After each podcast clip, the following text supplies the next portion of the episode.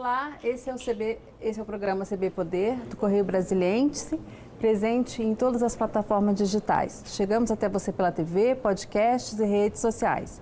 Se liga e participe aqui com a gente em nossas lives do Correio que você pode escolher Facebook, Twitter ou Facebook ou YouTube. Lembrando que o CB Poder é uma parceria do Correio e da TV Brasília. Eu sou Ana Maria Campos e aqui com a gente o senador Isalci Lucas, da Comissão do Senado do Futuro e integra a Comissão Mista de Orçamento. Não é isso, senador? Isso. E mais algumas. E mais algumas. O senhor é muito ativo, né? Está tá é. envolvido em vários assuntos ao mesmo tempo, inclusive está participando também, embora não seja é, membro titular, mas participa também da, C, da CPI, da Covid, né? Verdade. E, bom, eu começo perguntando para o senhor sobre esse corte que foi feito na área de, da, ciência, da ciência, né? Que é, poxa, no momento em que a gente está precisando de investimentos na ciência, no momento em que a ciência é tão falada como a solução para os nossos problemas da pandemia, vem esse corte de 690 milhões feito pelo ministro da, da Economia, Paulo Guedes. Como é que o senhor avalia que isso pode, é, qual o impacto que isso pode gerar é, no, na, no, nos investimentos né, dessa área? É.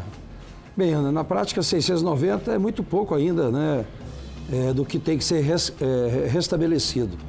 Nós aprovamos no final de 2020 a Lei 177, uma lei complementar de minha autoria, que proíbe o governo de contingenciar, ou seja, desviar os recursos da ciência para outras áreas. Nos últimos 15 anos, o governo sempre contingenciou, o ano passado foi 90%.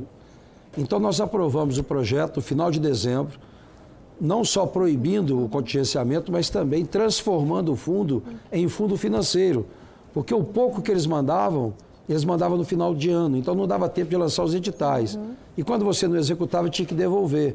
Uhum. Então acabava que o recurso não ia para a ciência e tecnologia. Nós aprovamos o projeto final de 2020, é, o presidente vetou, nós derrubamos o veto por acordo, uhum. então todo o recurso de 2020 nós deixamos de lado, mas obrigatoriamente 2021 tinha que estar no fundo.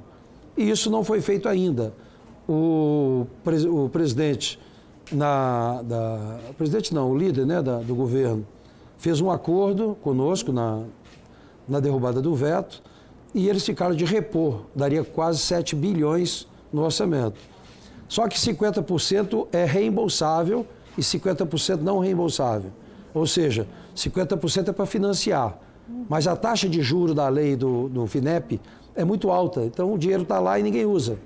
Eles Agora... preferem o BNDES. Agora, esse aqui era 2 bilhões e 700. Uhum. O governo mandou um PLN de 690, uhum.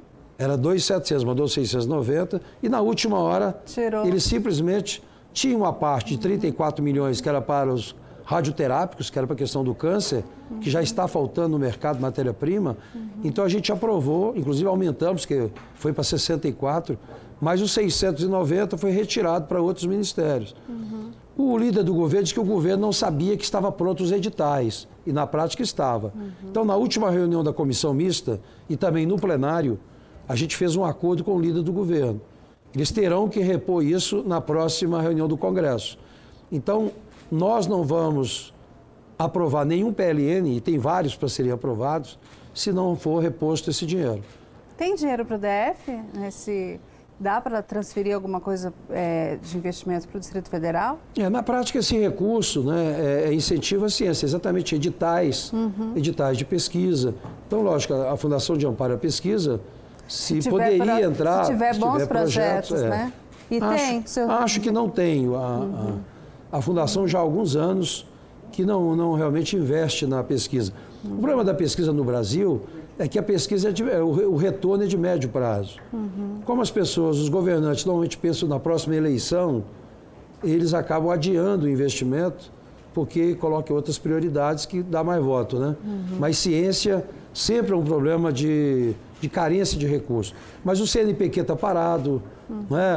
os próprios editais que estão prontos, estou todo mundo aguardando. Hoje, por falar em ciência, hoje o presidente Jair Bolsonaro disse que não tomou a vacina, as vacinas contra a Covid, e não vai tomar.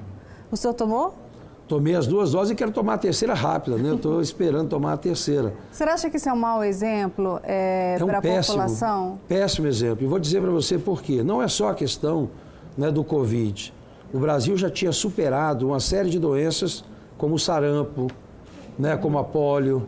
Eu tive duas fica irmãs. Uma dúvida, fica uma dúvida nas pessoas o que, que é certo, o que, que não é, quando um líder Lógico. aponta para uma. Exatamente. sinaliza para um, um lado, né? De que isso é. não é importante. As consequências estão tá aí. Por exemplo, a poliomielite, que é um, do, do no Santa Catarina, foi, reduziu em 60% a aplicação. E olha que era só aquela gotinha. Uhum. Né?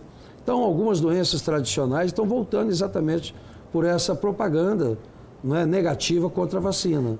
O que, que o senhor acha que foi é, apontado, levantado até o momento de mais importante na, na CPI da Covid? Olha, na prática, a, a, CPI ela foi muito focada no governo federal. Eu consegui ainda trazer o DF, né, Amazonas também, mas o desvio de recursos aconteceu muito nos estados. Houve realmente muito desvio de recursos. Agora, no governo federal ficou claro, nítido, que a intenção não era vacinar, não era incentivar a vacina. Tanto é que nós temos hoje no Brasil mais de 14 vacinas, mas tem três bem adiantadas, da USP, da Universidade de Minas, né, tem duas da USP, que já está pronta já para ser testado, inclusive o teste 3 já.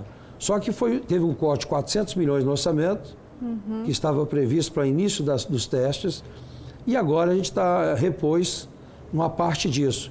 Mas o Brasil tem todas as condições de produzir a vacina. Uhum. Né? Eu fui, inclusive, o relator é, permitindo que utilizasse as plataformas que usa hoje para as vacinas animais. O Brasil tem hoje quatro centros de excelência na produção de vacina, que pode ser agora utilizado para vacina em humana. em relação ao DF, é, no dia do depoimento do Francisco Araújo, que foi secretário de saúde aqui do Distrito é. Federal, a gente viu que não houve, aparentemente não houve muito interesse da CPI naquele depoimento. Ficou uma coisa mais ali, é, os parlamentares do DF, o senhor, a, a senadora Leila, o senador Regufe, é.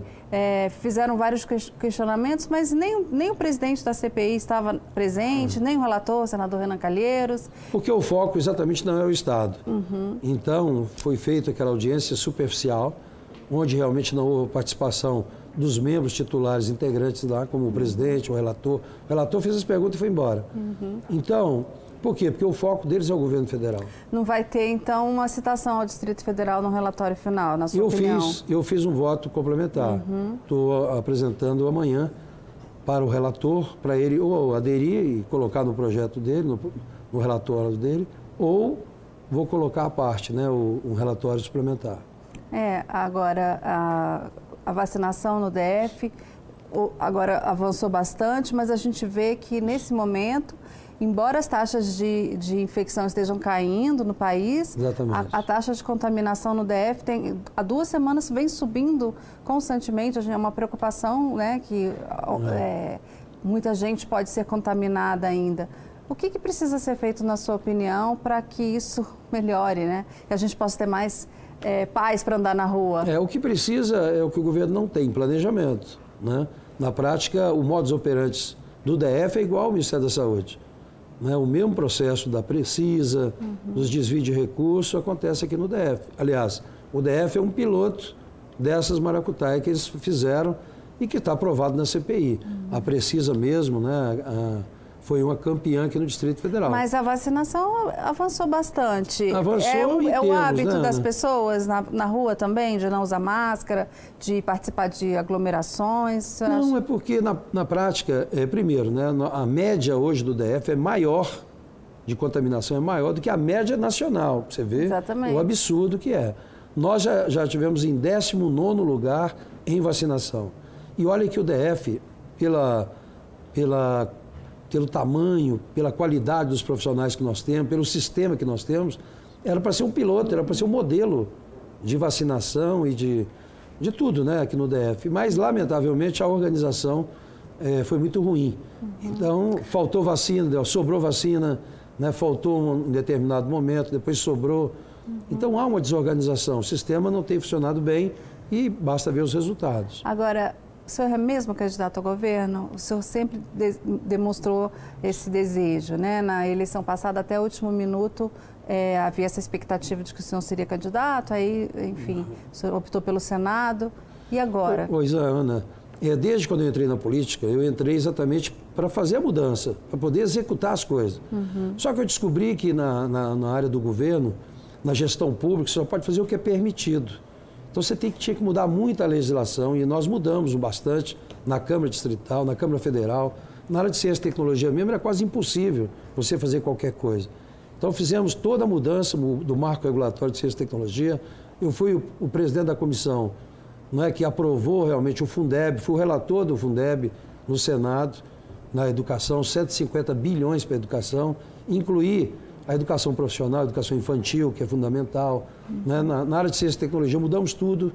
Uhum. Então, hoje, assim, a gente, pela experiência, pela mudança da legislação, pelo planejamento que nós estamos fazendo, desde 2011, que a gente está trabalhando um projeto realmente para a cidade. Uhum. O que falta em Brasília no Brasil, mas em Brasília em especial, é, um, é uma, um planejamento estabelecendo metas, prazos, valores, né, como você vai fazer, quando. Então, esse planejamento é que nós estamos fazendo. Eu acho que o, o último que fez foi JK. A gente percebe que o governo é governado no improviso. Uhum. E não adianta, se Ou você seja, não conhecer. Seu desejo. Sim, eu acho que agora é o momento. Eu acho uhum. que agora é o uhum. momento. Da outra, eu já queria ter ido para o governo, houve um problema de coligação, de, de articulação, acabei não, não seguindo, fui para o Senado. Até, e hoje acho que a, experiência tem, foi fundamental. Até porque o senhor tem mandato até 2027, uma eleição agora é, é. é uma, é uma ótima opção para o senhor, né? Uma, uma eleição ao governo. É, mas não é só em função disso, porque também tem questão de momento. Eu acho que o momento é esse. A questão da idade, eu já fui secretário dois, duas vezes uhum. e sei que para ser governador você tem que estar de manhã, de tarde, de noite, 24 horas trabalhando. Então você tem que ter saúde, tem que ter disposição. Ainda tenho, estou né? com 65 mas eu acho que a hora é agora. A gente está preparado para isso. Que partido o senhor vai procurar para uma aliança? Olha, a gente tem trabalhado muito junto no Senado, tanto o Reguf, quanto o Leila, quanto eu. Ixi, mas são três candidatos aí, né? Nós estamos tentando. Três pré-candidatos. É, mas a gente está buscando um entendimento para sairmos juntos. Uhum. Porque, de fato, tanto o Reguf quanto a Leila, é, eles colocam, de fato, Brasília acima dos interesses partidários ou pessoais. Então a gente está conversando muito e acho que nós vamos ter que fazer uma frente, né? não só para ganhar, mas para realmente mudar o quadro que está aí. Eu acho que a gente precisa recuperar a esperança, as oportunidades. Você vê que o Brasil, Brasília hoje talvez tenha o maior índice de desemprego da juventude. Uhum. Então você não tem, essa matriz econômica tem que, tem que mudar. Uhum. Nós não podemos mais ficar dependendo apenas do serviço público. Então Agora... essa, essa, esses desafios são grandes, mas eu tenho certeza que nós vamos caminhar junto. Agora, o seu palanque é, presidencial aqui, aqui no DF vai ser um candidato que deve sair das prévias do PSDB é, no dia 21 de novembro, né? São três candidatos. É, o governador do é. Rio Grande do Sul, Eduardo dia Leite. Dia 21 de... tem a, a, eleição das prévias. Uhum. Se der segundo turno, Dória dia 28. E, e Arthur Vigílio, prefeito de Manaus, Arthur Vigílio, e Eduardo, aqui. É, Eduardo, Eduardo Leite, Leite, e João Dória. João Dória. O senhor apoia a candidatura do governador de São Paulo, João Dória, eu tô, é, Na prática, eu vejo que o Dória hoje né, tem é o que tem mais condição. Ele realmente tem uma equipe maravilhosa. Eu participei de duas reuniões de secretariado dele. Ele tem realmente um modelo de gestão muito bom. Eu acho que tem uma pegada melhor para poder. Porque o Brasil hoje não, não, precisa mais de quem faz discurso, radicalismo, eu acho que agora precisa de alguém que faz. Eu acho que nós estamos aqui conversando com a vacina no braço, a gente deve muito a ele. Mas eu acho que ele tem condições de vencer as prévias e também ser presidente da República. Agora, lógico, aqui no DF, numa coligação, numa frente maior, como nós estamos conversando, é evidente que tem determinados partidos que vão, vão apoiar outro presidente. Uhum. Nós não, não vamos fechar a questão com relação ao voto presidencial. Até, né? o, até, até novembro, até o final do ano, no máximo, o, o ex-juiz Sérgio Moro deve decidir a, o caminho dele eleitoral, né? Se vai ser candidato, se será candidato e se será candidato à presidência da República. Sendo candidato, é, o senhor apoiaria? Não, eu, quem, quem deve apoiar, porque se ele sair candidato, ele vai sair pelo Podemos, vai estar no, eu, partido eu digo no eventual segundo turno. Claro que se eu tenho um candidato do PSDB, o senhor não apoiaria um adversário, mas Exato. no eventual segundo turno, o senhor acha que o, o, o ex-ministro Sérgio Moro é um bom candidato? Eu acho assim, qualquer um que chegar no segundo turno consegue derrotar o de esquerda e o de direita hoje. Né? Uhum. Porque a população hoje quer alguém né, que, que quer a paz, que quer a união, que, que, que as coisas aconteçam sem briga. Está muito dividido o Brasil é, e a gente não, não, não dá para continuar dessa forma.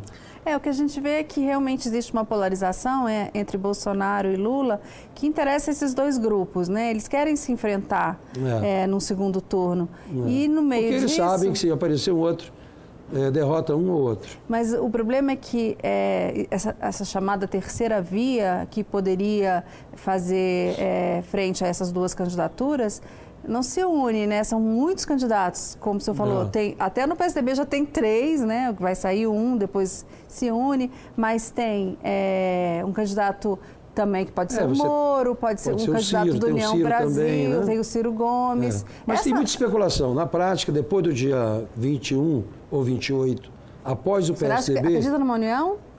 Ah, com certeza, não tenho dúvida disso. Depois do dia 21, definido do PSDB, a chance é muito maior de, de haver aí realmente o um entendimento. E é o que o Brasil precisa, nós precisamos avançar e acho que o centro né, vai, vai chegar no segundo turno. O senhor está lá no Senado, o senhor acha que o presidente do Senado, o senador Rodrigo Pacheco, vai se animar a ser candidato à presidência, como, como se coloca pelo PSD ou mesmo pela União Brasil? Eu acho difícil, mas é, é um bom candidato também. Uhum. Mas ele vai, com certeza, participar do entendimento aí né, da busca do entendimento do terceiro. Não vou nem ter se chamar de terceira via, porque né, na prática pode ser a primeira via, não existe.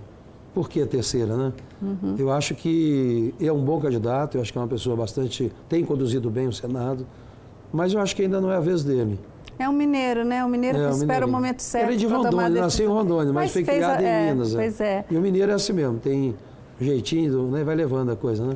É. Agora, é, é, falando de projetos no, no, Congresso, um polêmico que está em muita discussão nas redes sociais é a PEC é, 05 2021, que trata de uma mudança no Ministério Público, né, na forma de é, gestão do Ministério Público, de, de, forma que, inclusive, decisões que hoje são é, tomadas com autonomia por promotores e procuradores passem a valer é, dependendo de posições do Conselho do CNMP, que é indicado por políticos.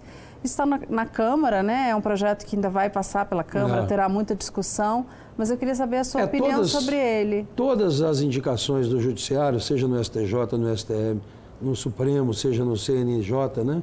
São indicações, são aprovadas pelo, pelo Senado, né? É, é sabatinado e aprovado. É, neste caso específico, né, é evidente que a gente vai trabalhar contra isso, porque nós não queremos a impunidade, muito menos diminuir o poder de fiscalização. É, os, pro, os, procuradores estão dizendo, colocando que a, o MP está no corredor da morte, dizendo que isso é fatal, né? Pode ser é, fatal ao Ministério Público. É muito ruim. Realmente o projeto ele limita muito o, a atuação do Ministério Público. E mesmo ele atuando, ainda existe um, um fórum de recurso, que é o caso, uhum. que fica muito vulnerável. Então, eu acho difícil passar no Senado. Uhum. Apesar de ter muita gente que tem restrição à atuação do Ministério Público em função da Lava Jato, em função de algumas situações de, que a gente viu na CPI, mas eu acho muito difícil passar esse projeto. A gente vai para um breve intervalo agora, fique com a gente, a gente volta rapidamente.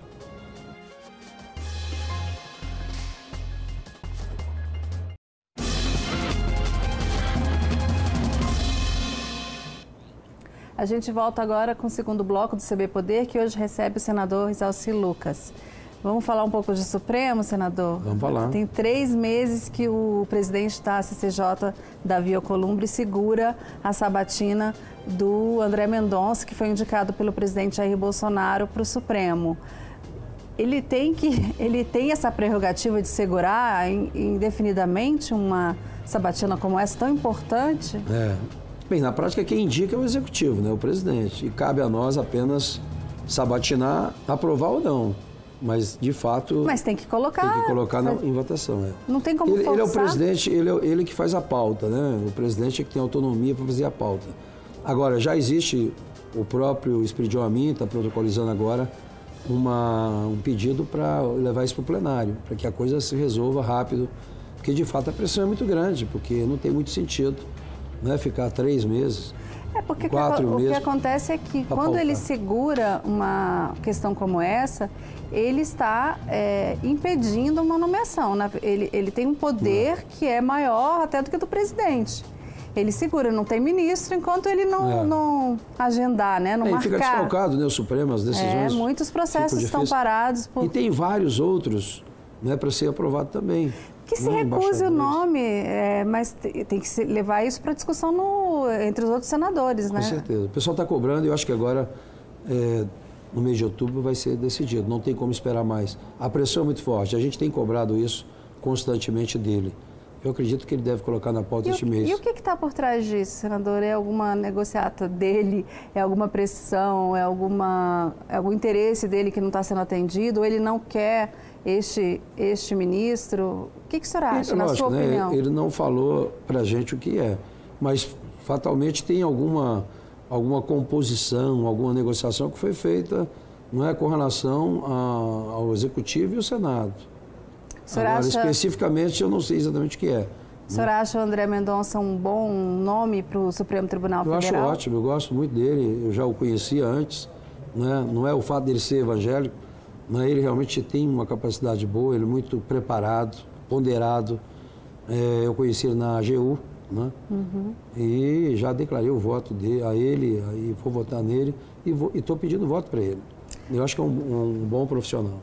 Qual é, qual é a sua opinião sobre esse discurso bolsonarista que foi a pauta da, das manifestações do 7 de setembro em relação ao Supremo? Muito poder do Supremo, é, uma atuação do ministro Alexandre de Moraes que os bolsonaristas consideram é, exacerbada. Qual que é a sua opinião? Eu acho que os poderes, né, primeiro, né, quando você não faz o seu dever de casa, alguém faz.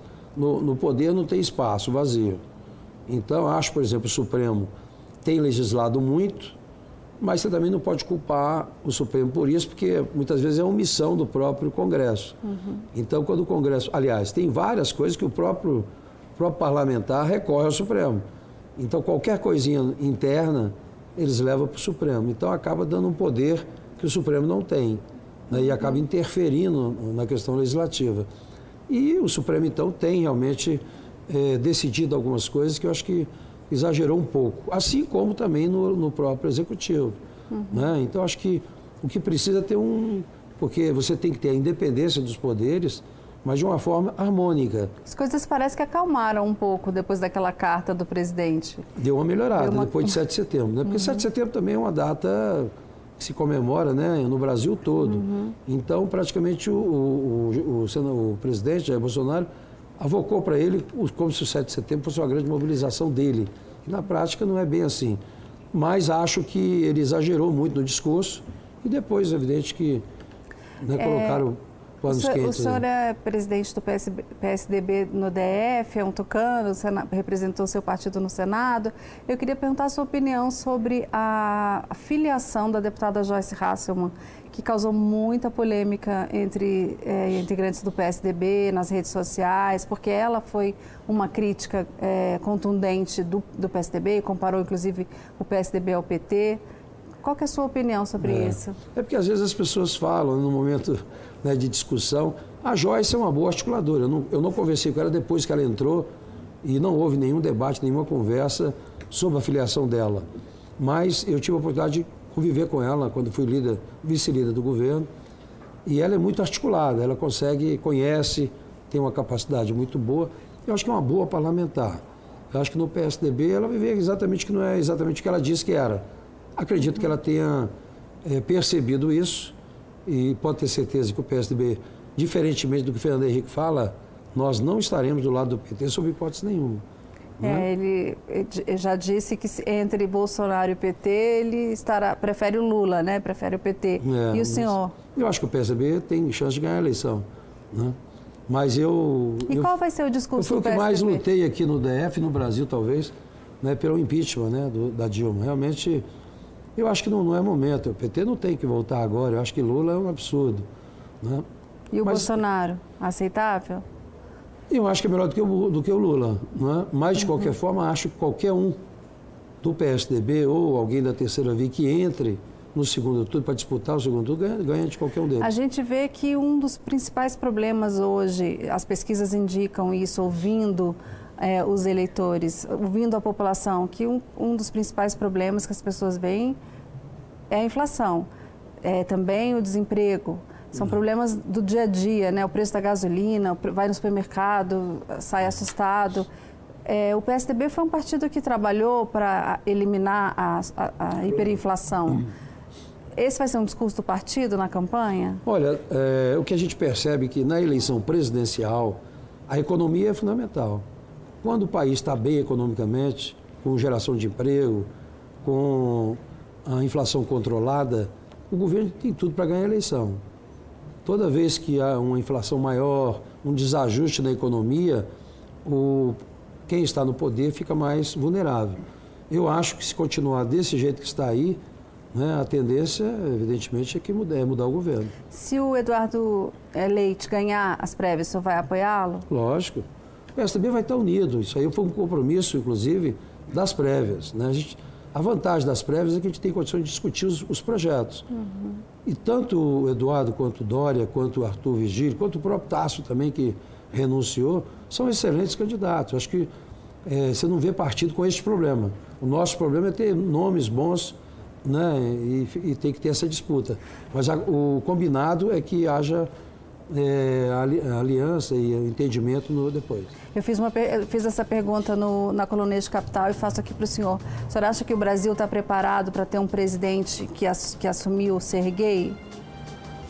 É evidente que tem né, algumas divergências, mas a Constituição é muito clara, não é o fato de ser gay, né, não é o, o fato de ser gay ou, ou, ou ser negro ou qualquer coisa que define o caráter da pessoa. É que Eu a gente está num país que elegeu Jair Bolsonaro, que é um presidente conservador e é. teve muito voto, né? É. O senhor acredita Eu que... acho que a população vai saber entender isso, né? Acho que o momento agora é de união, é não discriminação. Eu acho que realmente a Constituição é muito clara. Eu sempre defendi o que está na Constituição, que não haja nenhuma discriminação sobre qualquer área. Né? Nem o gordinho, nem o magrinho, nem o branco, nem o negro, nem o, o gay, eu acho que todos têm seu espaço. Né? Uhum. E o Eduardo já demonstrou sua capacidade de gestão. Mas eu acho que o, o Dória tem, por ser de São Paulo, ele tem uma pegada melhor para governar o país. Senador, agradeço muito a sua presença aqui. Boa sorte nas suas articulações aí para sua candidatura. Espero que o senhor retorne em breve. Eu que agradeço. Obrigada. Obrigada. CB Poder fica por aqui. Obrigada pela companhia.